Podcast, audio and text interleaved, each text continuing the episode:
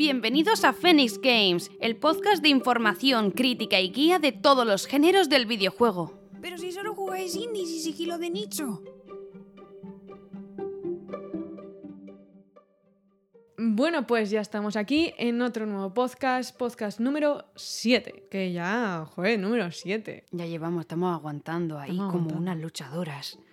Queríamos daros las gracias, queridos, queridas. Creo que son más queridas por el porcentaje, pero Por el bueno. porcentaje sí. Sí, son más queridas. Bueno, pues queríamos daros las gracias porque el podcast está yendo muy bien. La verdad, hemos estado buscando información, cosa que no es fácil, para saber los números que tiene que tener un podcast para que vaya bien o mal. Y según los números de ir muy bien, ¿vale? Hmm. Los hemos duplicado, incluso un poquito más. Por lo tanto, estamos muy, muy contentas de que, joe, esté gustando. Y mira que Spotify por ahora no nos lo pone fácil porque no salimos en el apartado de juegos. En el único sitio que salimos en verdad bastante bien es en Apple Podcast. Efectivamente. Así que sin tener mucha ayuda estamos llegando a bastante gente y se agradece un montón, la verdad. Al menos el trabajo que hacemos y la investigación que hacemos y así, pues llega gente y parece que al menos se entretiene, que en verdad, bueno, entretiene e informa, que es lo que buscamos, ¿no? Sí, estamos muy contentas porque hace mucha ilusión ver esto, ver que somos un successful podcast, que es como vimos que se decía. Y, y hemos llegado a duplicar los números, es que somos unas machines. Pero todo es gracias a vosotros, evidentemente, a toda esta gente que nos escucha, porque sin vosotros al final no llegaríamos a ese nivel. Logro diamante, juego platino, 0% de personas que han logrado el logro y lo tenemos nosotras. Toma. Os mataría de verdad ver su pose, que es fabulosa. Parezco Shin-chan, cuando hace el... Vaya tela. Sí. Y para celebrarlo vamos a hablar sobre algo que ha pasado hace poco, que son los Golden Joysticks Awards. Vamos a hablar un poco sobre todas las categorías, todos los juegos que han sido nominados en ellas. Daremos nuestra opinión de dichos juegos, los que han ganado y cuáles creemos Bueno. que faltan o están mal. Nuestra opinión o no, porque hay algunos que no los hemos jugado y que, y que están ahí y dices, este juego, eh, ¿de qué va? Voy a buscarlo. Y entonces dices, ah, Eso lo hemos tenido que hacer bastante, pero bueno, eso es un caso aparte. sí. Bueno, pues vamos a empezar con estos Golden Joystick Awards. 2021. Oh, Dios mío. Vamos a empezar comunicando cuál ha sido el mejor juego del año, que eso siempre es un poco polémico. Esta vez parece ser que han tenido un poco claro el juego, se tenía claro desde que salió. Los juegos seleccionados han sido Deathloop, Hitman 3, It Takes Two, Mass Effect Legendary Edition, Resident Evil Village, Metroid, Psychonauts 2, Ratchet and Clank Rift Apart, The Forgotten City y Wilder Myth. Wildermyth, Wildermyth, ¿Cómo se, se diga? decir. Y el ganador es... Resident Evil Village. ¡Ah!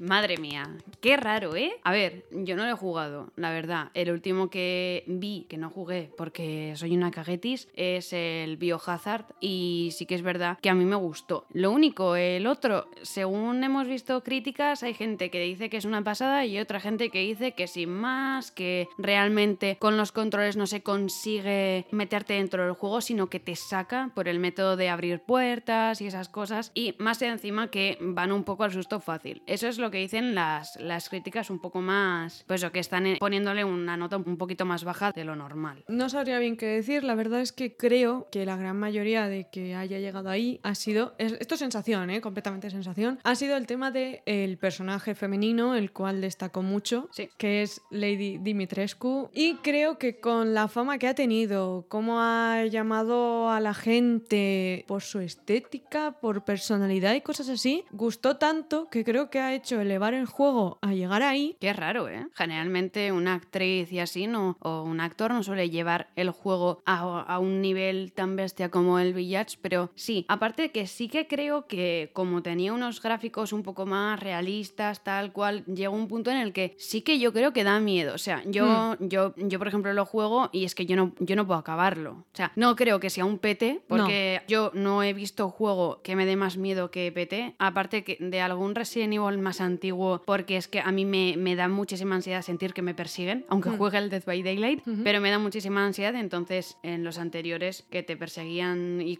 se escuchaban los pasos, ¿cómo se llamaba el señor malo que te persigue con una gabardina? Que yo le digo el señor gabardinas. Pa, no me acuerdo. Bueno, el señor que te persigue por todos los sitios, que es muy pesado, que se escucha pom, pom, pom, pom, pom cuando te persigue. Yo pensando, yo es que me querría morir.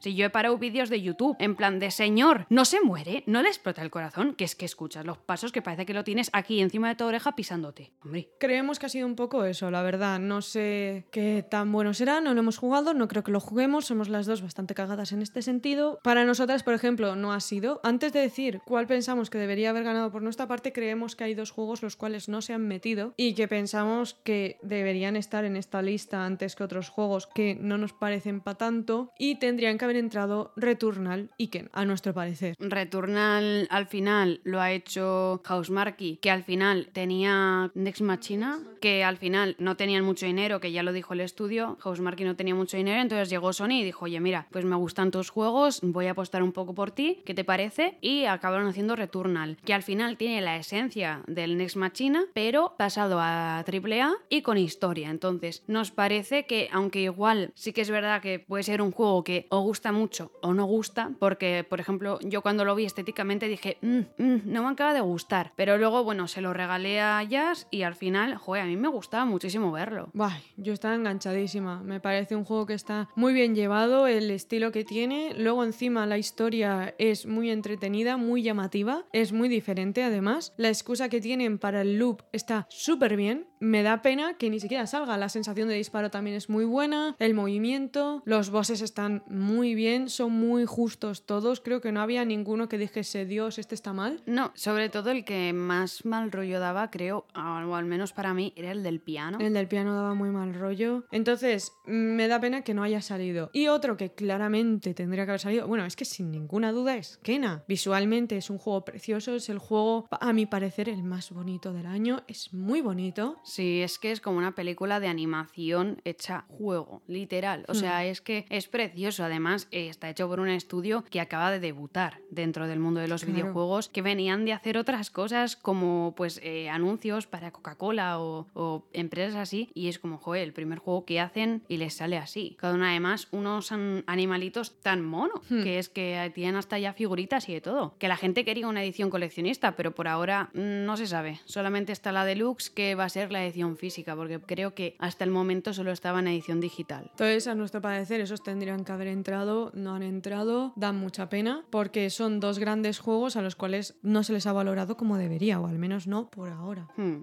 No sabemos si en algún momento cambiará, pero ahora mismo no. ¿Cuál es el juego para nosotras? Cada una tiene uno. Para mí es It Takes Two, lo innovador que es, el diseño que tiene ya así. Todavía no lo he jugado, le tengo muchísimas ganas, seguramente lo juguemos dentro de poco, pero para mí es el ganador. Y para mí es el Ratchet and Clank Rift Apart, porque, vamos ver, siempre me ha gustado muchísimo Ratchet and Clank, lo he seguido desde su primer título y la verdad es que así, o sea, es que tiene toda la esencia de la saga, pero con alguna cosita más, pues que si la gravedad como afecta a las cajas, que cambia la estética de las cajas según en el planeta en el que estés, el cambio de un personaje a otro, que lo hacen muy bien siempre, introduciéndolos de alguna manera, el sistema este de vuelo con el dragoncillo, hay un montón de cosas que están súper guays. Entonces, la verdad es que han hecho cosas nuevas. Hay gente que dice que no, que es que es lo mismo de siempre. Yo creo que sí que han hecho cosas nuevas. Lógicamente es una saga, no la puedes cambiar totalmente porque si no ya no sería Ratchet and Clank. Pero me parece que lo han hecho muy bien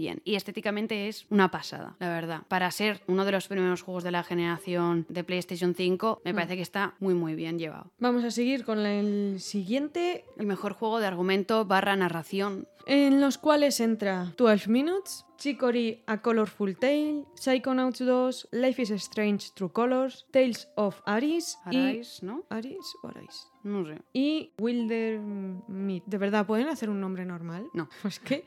No pueden. Y el ganador es... Life is Strange True Colors. No lo hemos jugado, a mí no me ha llamado demasiado la atención. Mira que me gusta mucho Life is Strange, pero yo creo que Life is Strange, sobre todo, era Chloe Price, Rachel y Max. Hmm. Entonces llega un punto en el que sí, hicieron Life is Strange 2, que no estaba mal, la verdad, yo lo jugué y estaba guay, pero es como que siempre, o al menos yo en este caso, quiero volver a ver a las de siempre, porque tenían muchísimo carisma, tenían una historia que estaba muy guay y como realmente no se acabó de cerrar bien, podrían seguir un poco la historia. Entonces es como que están tirando muchísimo de Life is Strange porque querían intentar mirar un poco por, pues intentar, mm, ¿cómo se dice? Intentaban manifestar ciertas cosas que existen en el mundo a través del juego, pero yo creo que ya está, ¿no? Ya vale. O sea, Life is Strange ya está. Porque es que al final Life, tú dices Life is Strange y creo que a una persona que no esté mucho en el mundo de los videojuegos, si lo conoce es por Max y por Chloe Price. Efectivamente. Entonces, seguir haciendo, seguir haciendo, no sé. La verdad es que creemos que aquí o faltan o algo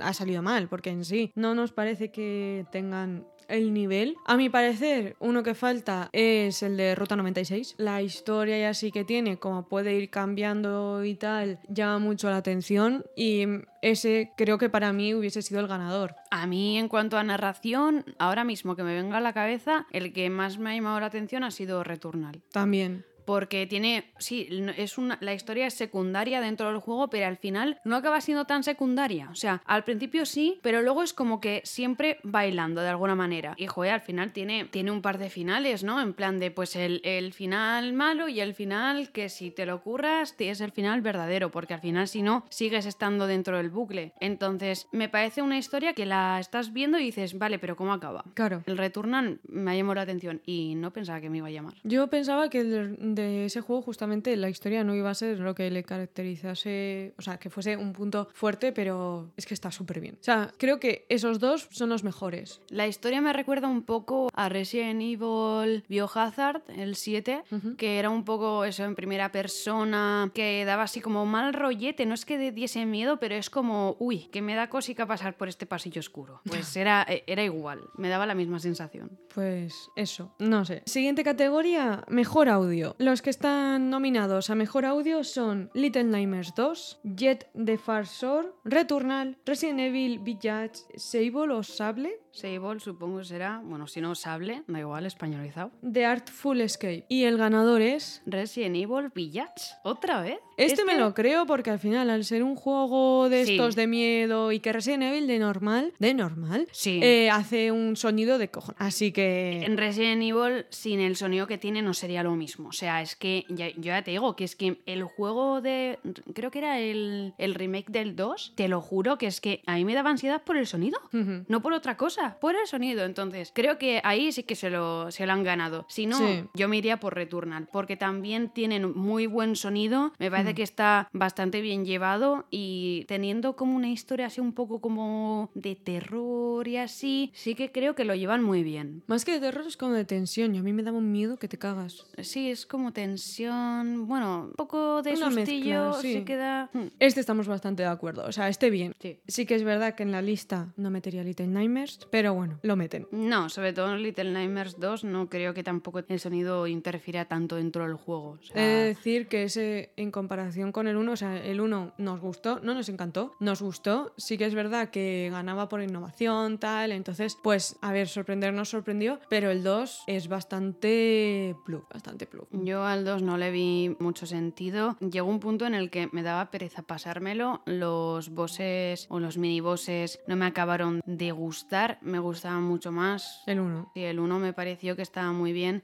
Pensaba que iban a mejorar el efecto de profundidad, Hmm. el cómo tú lo ves, cómo puedes enganchar bien y saber dónde estás posicionado, pero seguía igual. Es que yo que no, no me enganchaba nunca bien a los sitios porque, que, a ver, si yo no, no puedo engancharme bien a un sitio con el efecto de profundidad que le has metido, es que muy bien no lo has hecho. Entonces, siguen teniendo ese fallo. Más que nos comimos mogollón de bugs dentro de la versión de PlayStation 5, que es otra cosa. La única parte del Little Nightmares 2 que nos gustó fue la primera porque nos recordaba Inside, básicamente. Eso es lo que más nos gustó y porque estaba mejor llevado, tanto ese boss mola más y es la zona que menos dura, pues es una pena. Se parecía muchísimo a Inside, pero además de forma bastante descarada. Incluso dentro del libro de arte había una zona Hmm. en la cual cuando hay eh, el agua está justamente en el techo, creo que era, y hay gente como flotando, pues en el libro de arte de Little Nightmares 2 salía una sala que era literalmente igual y había escenarios que eran bastante, bastante parecidos. Hmm. Se nota que han bebido de Inside, pero creo que no lo han querido decir. Siguiente categoría, mejor multijugador. Aquí tenemos una duda porque llamarlo multijugador es porque es online o no. Creemos que no han metido también los online, aunque hay opciones en la lista que sí lo es, lo cual no entendemos, pero creo que se refieren a juegos de, Cooperativos. de cooperativos. No lo sé. Si es multijugador, mm, no está New World, que lo ha petado, entonces no tiene mucho sentido. Es que como luego más adelante una de las listas es supuestamente online, pues lo, eh, este tiene que ser de cooperativo. Vamos a decir mejor cooperativo. La lista es Back for Blood, Chivalry 2, It Takes Two, Deathloop, Naraka Blade Point y Valheim. Y el ganador es... It Takes Two. ¡Oli! Estoy muy de bien, acuerdo. ¿eh? Estoy muy de acuerdo. Sí, sí. Me parece súper bien. A ver, después de el estudio que hizo este juego, después de haber hecho el A Way Out, está muy muy bien A Way Out y este yo creo que ya es como la perfección de A Way Out. Está muy bien llevado el sistema para que dos jugadores jueguen juntos, como dependes del otro, pero bien, ¿sabes? No es esa sensación molesta que igual en algún momento de A Way Out creo que se generó o una sensación como lenta. En este no pasa, la historia está muy bien. Dicen que es tanto divertido, serio, no sé qué, o sea, tiene muchas cositas Sí. y el diseño gusta mucho. Sí,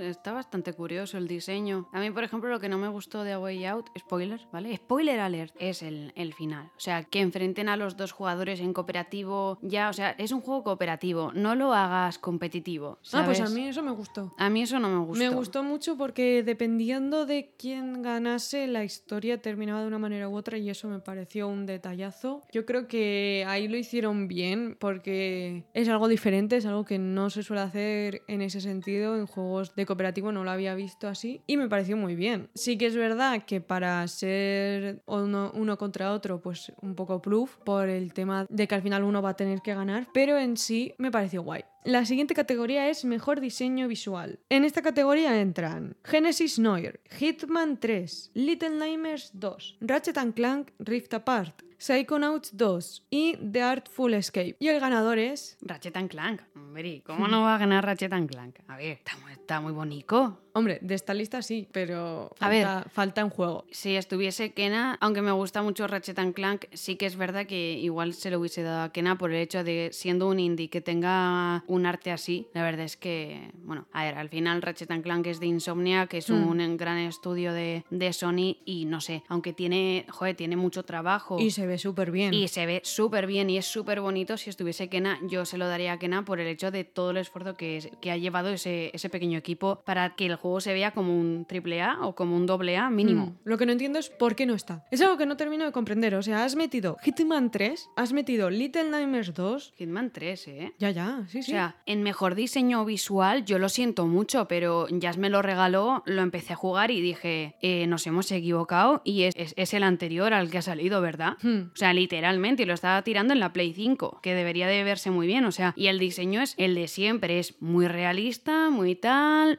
creo que no acaba de destacar en nada. No. Hitman lo que tiene es la forma de llevar el sigilo y así, pero visualmente no creo que justamente sea donde, donde sea puntero. No. Y metes esos antes que Kena. Es que, que Kena, ¿qué me estás diciendo? Es el juego que es el más bonito del año. Y junto con Ratchet and Clank, que me parecen los más bonitos del año. Evidentemente, si llega a haber ganado Hitman, ya sí que me ofendo. Al menos ha ganado Ratchet and Clank. Gracias, en eso han sido coherentes, pero tendrían que haber metido a Kena sin ninguna duda. Y ahí hubiese habido de verdad una batalla. Porque en esta lista el único que podía ganar era Ratchet and Clank. Creo que sí, sí. Como mucho, si no, Little Nightmares 2, que sí que es verdad que el arte que tiene Little Nightmares Es muy característico. Es muy característico, está muy bien y la verdad es que estéticamente, con los enemigos tal y como son y así, sí que es verdad que ahí Little Nightmares destaca. Por lo tanto, es otro título que puede llegar a, a pelear por tener ese premio, pero por lo demás, los demás no creemos que sean los mejores del año, No. la verdad. Falta que nada. Es que falta que nada. Es que me vuelvo loca. Falta que nada. O sea, no lo, no lo ponen en ninguna parte. ¿Qué les pasa? ¿Se les ha olvidado? Creo que se les ha olvidado el juego. Mm, No lo sé. no es lo la sé. sensación que me genera. O se te ha olvidado o no sé. O yo tengo los ojos diferentes o algo. También hay,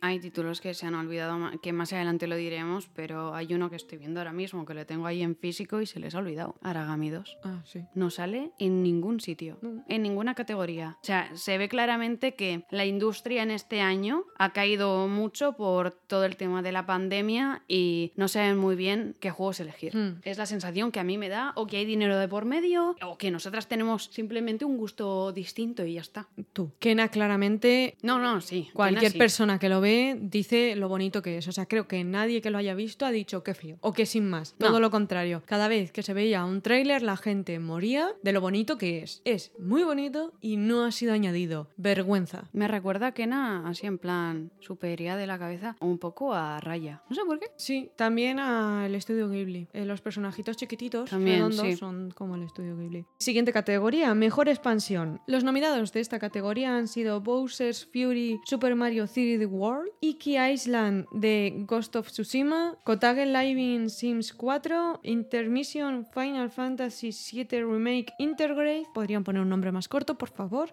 que los Final Fantasy son así. Murder on Eridanos de Outer Worlds, The Ancient God Part 2, Doom Eternal. Y el ganador es... Iki Island, The Ghost of Tsushima. Vale, o sea, la verdad es que no tenemos así mucha idea. Sí que es verdad que creemos que tendría que haber sido el Bowser's Fury, pero bueno, tampoco hemos visto mucho de esta expansión de Ghost of Tsushima. Tampoco hemos visto ni hemos jugado Doom Eternal, al menos por mi parte, por lo tanto no sabemos si, si está muy bien o no, porque sí que es verdad que Doom Eternal ha sido catalogado como uno de los mejores juegos en general para la comunidad gamer. Entonces, claro, ahí no podemos decir mucho. Para nosotras, igual de lo que así más conocemos, puede ser que sea el Bowser's Fury. Efectivamente.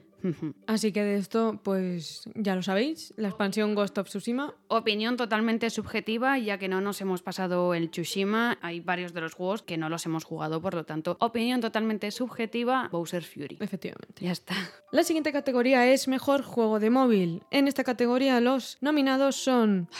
¿Qué pasa? Que es que, que lo entiendo, ¿vale? Pero es que que hagan una categoría entera para juegos de móvil cuando muchas veces lo que hacen es el juego este de PlayStation, de PC o lo que sea, te lo cojo y te lo paso para el móvil. mm, Y los juegos que hay tampoco es que sean, no sé, no considero que una persona que solamente juegue al móvil sea catalogado como gamer, que tampoco me gusta mucho la etiqueta. Hay juegos bastante buenos en móvil que han pasado después a consola. Un ejemplo es Sinmost, es muy bueno. Me sorprendió mucho la historia, la jugabilidad y todo. Y después fue pasado a PC, Switch creo, y no sé si algún otro sitio más, porque gustó muchísimo en móvil. Y hay otros juegos que también han gustado mucho en móvil y se ha pasado. No sé, yo considero que para jugar en móvil, salvo yo que juego el Pokémon Go, no me llaman porque me parece muy incómodo jugar en el móvil y al final los juegos que a veces son de los más descargados acaban siendo PUBG, no sé qué, y juegos que realmente provienen de, de juegos de PC o de, de las consolas. Entonces, que hagan una categoría de eso, bueno,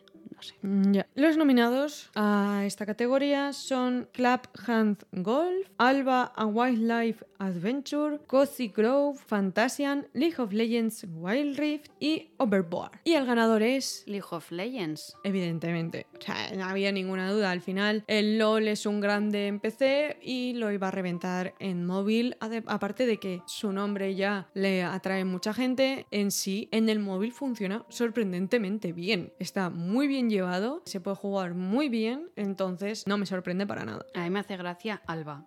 No sé, en plan, así por... Es que Alba, ah, Wildlife Adventure. Me hace gracia que pongan el nombre de una persona encima Alba, ¿sabes? En plan que te lo puedes encontrar por aquí en cualquier momento. No sé. Yo no conozco ninguno, salvo el de League of Legends un poquito y bueno, supongo que se lo ganará porque Riot otra cosa no, pero currarse los juegos lo hacen bastante bien. Hmm. Por lo tanto, supongo que, tal y como dice Jazz, que funciona muy bien, me lo creo. Siguiente categoría sería mejor hardware. Har- hardware. Hardware. Hardware. Los nominados a esta categoría son Nintendo Switch OLED, PlayStation 5, Nvidia GeForce RTX 3080, Xbox Series S, Xbox Series X, Ay. WD Black, ¿cómo se dice esto? Sí, es que eso, WD es la marca, ¿vale? WD Black SN850 NVMe SSD. Toma, o sea, vaya nombre, ¿eh? Vaya nombrecito, chavales. A ver, han cogido prácticamente, han hecho copia y pega de, de una de PC Componentes, parece. O sea, es que lo podrían haber puesto de otra manera, la verdad. Y el ganador es... PlayStation 5. Oh, de acuerdo, estoy muy de acuerdo. Yo creo que sí. Si no, la verdad, me iría a la RTX 3080.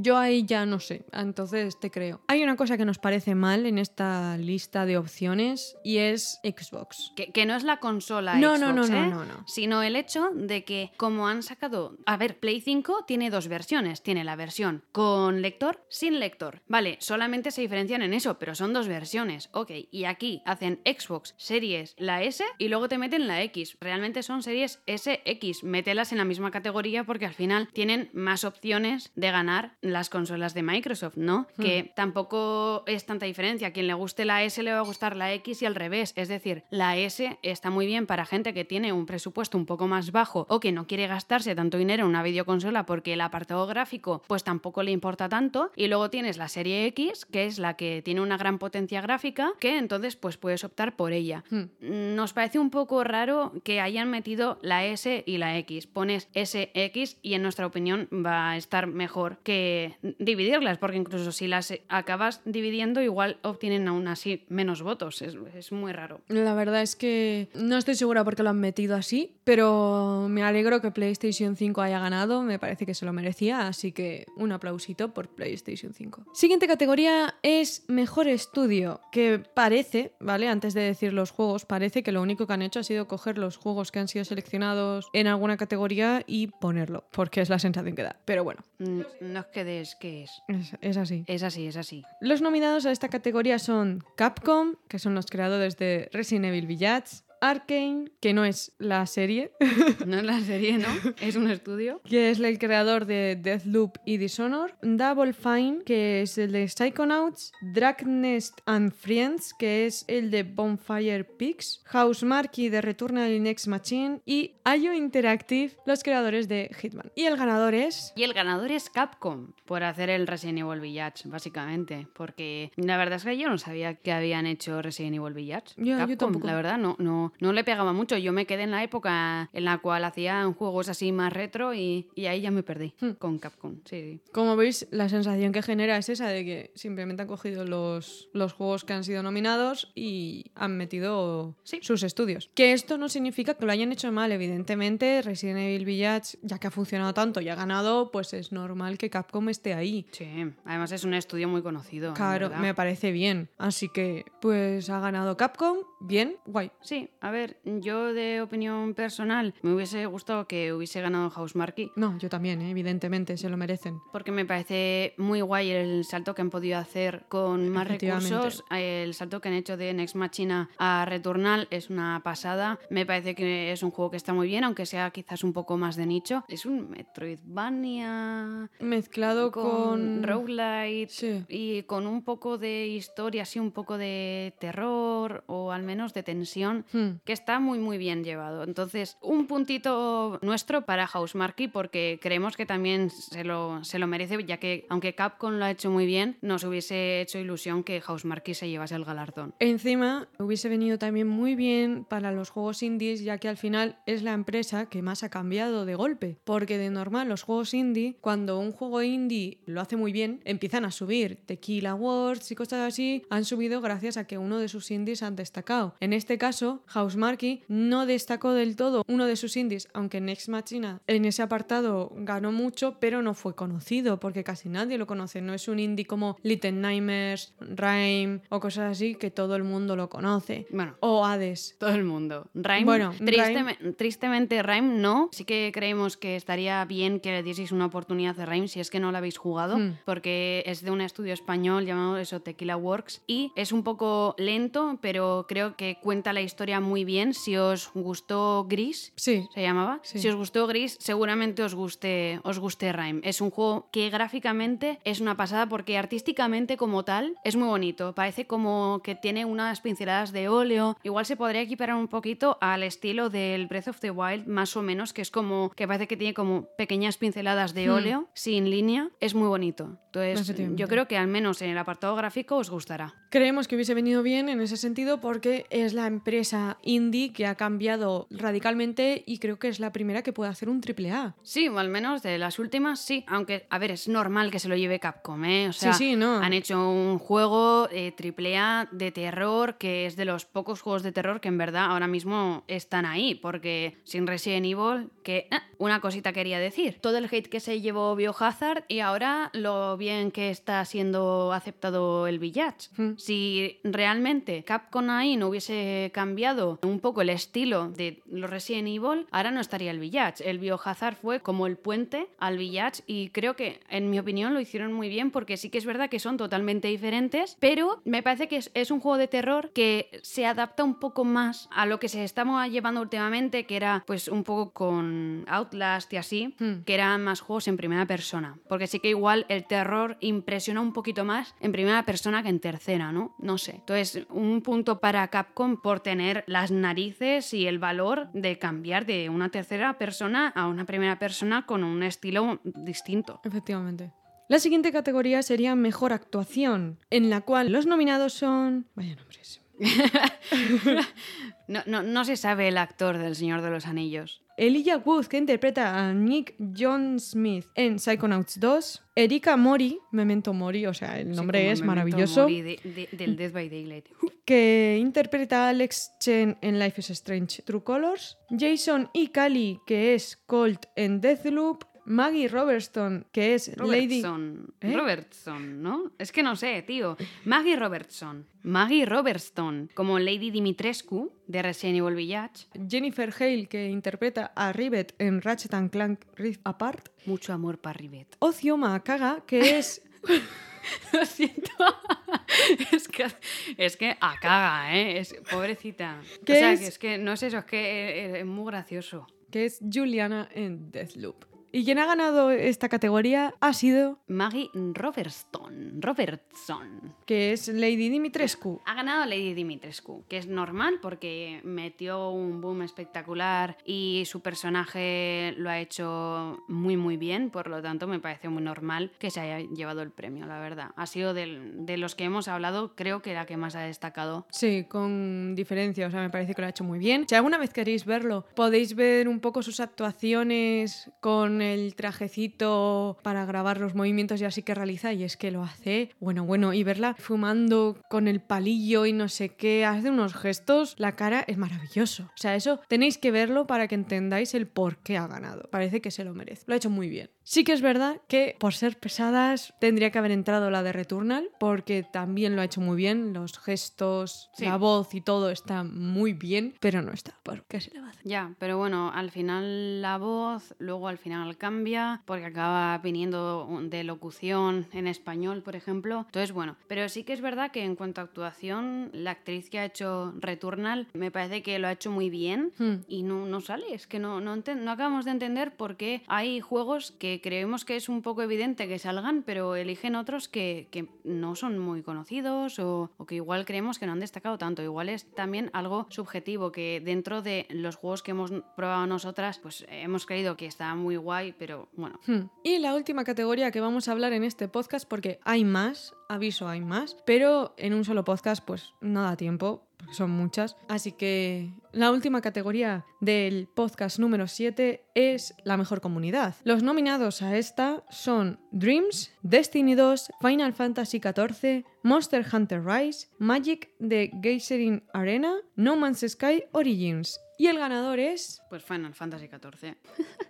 A ver, mm, no entiendo muy bien el hecho de, o sea, qué han cogido o en qué se han basado para elegir la mejor comunidad, porque no acabo de entender muy bien la mejor comunidad como tal, porque no sé, Final Fantasy XIV tiene tanta tanta comunidad en activo, Destiny 2, vale, pero Final Fantasy XIV y otros juegos, eh, o sea, no sé, No Man's Sky Origins también, no sé, es como un poco raro, ¿no? Hmm. Realmente la, la comunidad, o sea, sí que cada juego tiene su comunidad, pero generalmente yo lo asocio un poco más a, a los juegos multijugador, ¿no? Pues la comunidad de League of Legends, la de Rainbow Six, la de La de Battlefield, Fortnite, la de el Call WoW. of Duty, eso es. Pero y no han entrado ninguno de esos, lo cual nos sorprende un poco, porque en sí, no sé, para mí que LOL tiene más comunidad, por ejemplo, o Fortnite. Hay juegos que a nuestro parecer Incluso tendrían... Valorant. Incluso Valorant. Hay juegos que creemos que tendrían que haber entrado, no han entrado. Esto al final nos está pasando en casi todas las categorías, pero bueno, tampoco lo vamos a criticar, no lo sabemos. No, simplemente pues eh, han hecho una elección y nosotras pues creemos que deberían de salir también quizás otros porque bueno pues hay comunidades que nos parece que también son grandes y que aportan bastante o que al menos eso se- tienen bastante gente pero como tampoco sabemos muy bien en qué se han basado por eso le hemos, le hemos preguntado en cuanto que se ha dicho que estaba esta categoría en plan en qué se han basado para elegir las mejores comunidades. Claro. Estas son las categorías que entran en este podcast. Todavía falta, todavía quedan. Quedan nueve categorías. Faltan los juegos de PC, Xbox, Nintendo, los indies y varias cositas más que vendrán en el podcast siguiente. Esperamos que haya gustado. Avisamos por si acaso es completamente nuestra opinión. No estamos diciendo que esté mal, pero hemos dado opiniones nuestras de qué pensamos que falta o debería haber entrado. A ver, es algo totalmente subjetivo. Realmente eh, todo el mundo acaba votando dentro de una categoría un juego diferente y hay muchas veces que sientes el vacío de que falta un juego, ¿no? Dices, "Eh, eh, me falta aquí uno. Pues lo hemos dicho sin más, es una aportación. No estamos hateando. Cada juego o cada comunidad o lo que sea que ha ganado dentro de cada categoría se lo ha ganado porque ha tenido sus votos y si los ha tenido es por algo. Eso está más que claro. Así que aquí termina este podcast de hoy. Esperamos que os haya gustado y nos vemos en el próximo podcast. Sí, que además tengo muchas ganas de grabarlo porque las nueve categorías que vienen me, me- me dan salsa, me dan vida. Oh, viene una de mis favoritas, así que se viene, se viene. Hasta el próximo podcast. Adiós. Adiós. Es que siempre me duele la espalda, yo no sé cómo lo hago. oh, de verdad, es que estoy mayor. 37 años que tengo, que no es broma. ¿eh? Yo no puedo ni levantarme de la silla ahora mismo, ¿eh? Ya, la verdad es que sí. Así que Está en sus últimos momentos. mandad ayuda. 112 virus. Viro, viro. Adiós.